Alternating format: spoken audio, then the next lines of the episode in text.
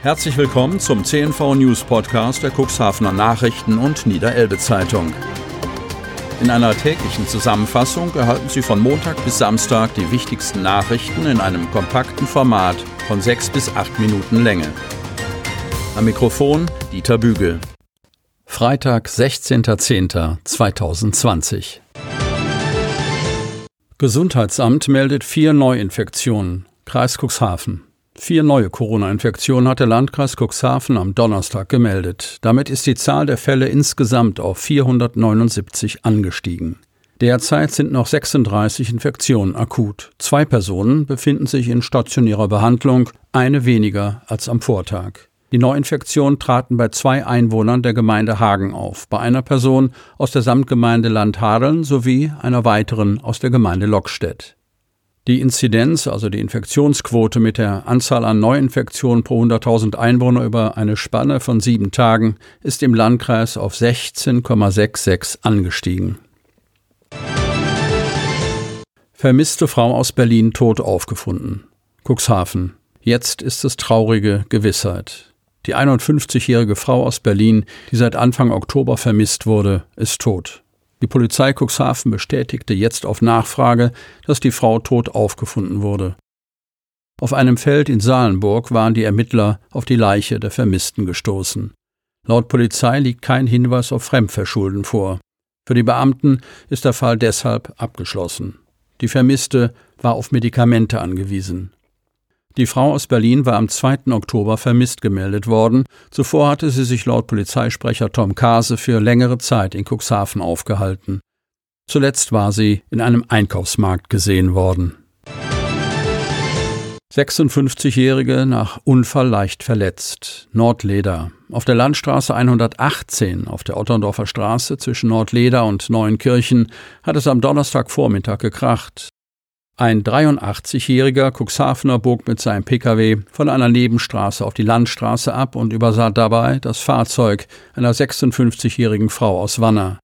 Bei dem Verkehrsunfall erlitt die Frau leichte Verletzungen. Sie wurde ins Krankenhaus gebracht.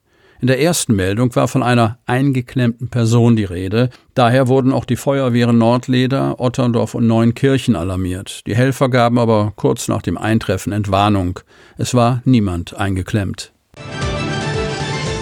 Lehrer fordert einheitliche Bezahlung. Kreis Cuxhaven. Valentin Ruckgaber, Hauptschullehrer aus Otterndorf, hat im Niedersächsischen Landtag die gleiche Bezahlung aller Lehrer gefordert, unabhängig von der Schulform, an der sie unterrichten. Bisher bekommen Lehrer an Gymnasien mehrere hundert Euro mehr im Monat als ihre Kollegen an Grund-, Haupt- und Realschulen. Ruckgaber, der unter anderem Chemie, Politik und Religion lehrt, empfindet das als Geringschätzung seiner Arbeit, wie er im Petitionsausschuss in Hannover sagte. Der Lehrer hatte mit einer Petition binnen sechs Wochen mehr als 5000 Unterstützer gefunden, sodass sich der Landtag mit seiner Forderung auseinandersetzen muss. Eine Entscheidung gab es noch nicht. Der Ausschuss will das Thema weiter beraten. Die Erfolgsaussichten für den Hauptschullehrer sind zweifelhaft, denn über eine ähnliche Petition hatte der Landtag erst Ende Februar abgestimmt. Damals forderten mehr als 30.000 Unterzeichner die Bezahlung nach der höheren Tarifstufe A13 für alle Lehrer. Die Regierung lehnte das jedoch trotz Kritik von Grünen und FDP ab. Hauptschullehrer Ruckgaber argumentierte nun erneut, die ungleiche Bezahlung werde der Arbeit an den Schulen nicht gerecht. Zudem müssten Gymnasiallehrer weniger Unterrichtsstunden leisten.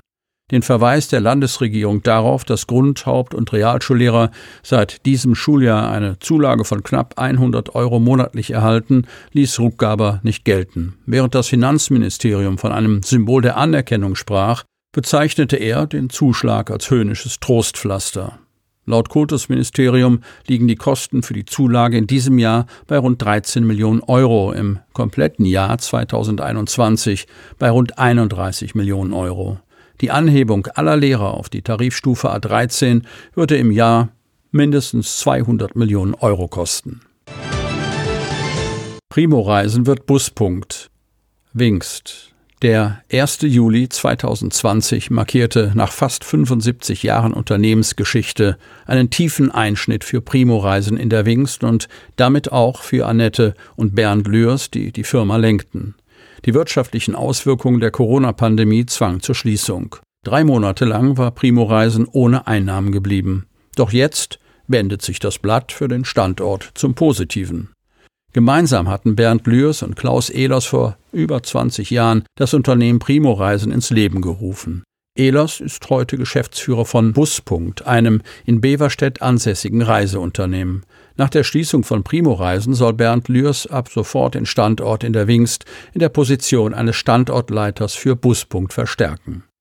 Der Buspunkt-Fuhrpark werde dadurch sowohl im Linien- und Schulverkehr als auch im Charterservice vergrößert, erklärt das Unternehmen. Die Arbeitsplätze am Standort Wingst sollen sukzessive wieder aufgebaut werden. Der Fuhrpark von Buspunkt werde durch die Übernahme von Primo Reisen weiter aufgestockt. Mit gebündelten Kräften soll der neue Buspunkt-Standort in der Wingst-Molkereistraße am alten Sitz von Primo Reisen auf ein gesundes Fundament für die Zukunft gestellt werden. Tourismusbranche. Verluste im ersten Halbjahr stehen sehr guten Zahlen im dritten Quartal gegenüber. Cuxhaven.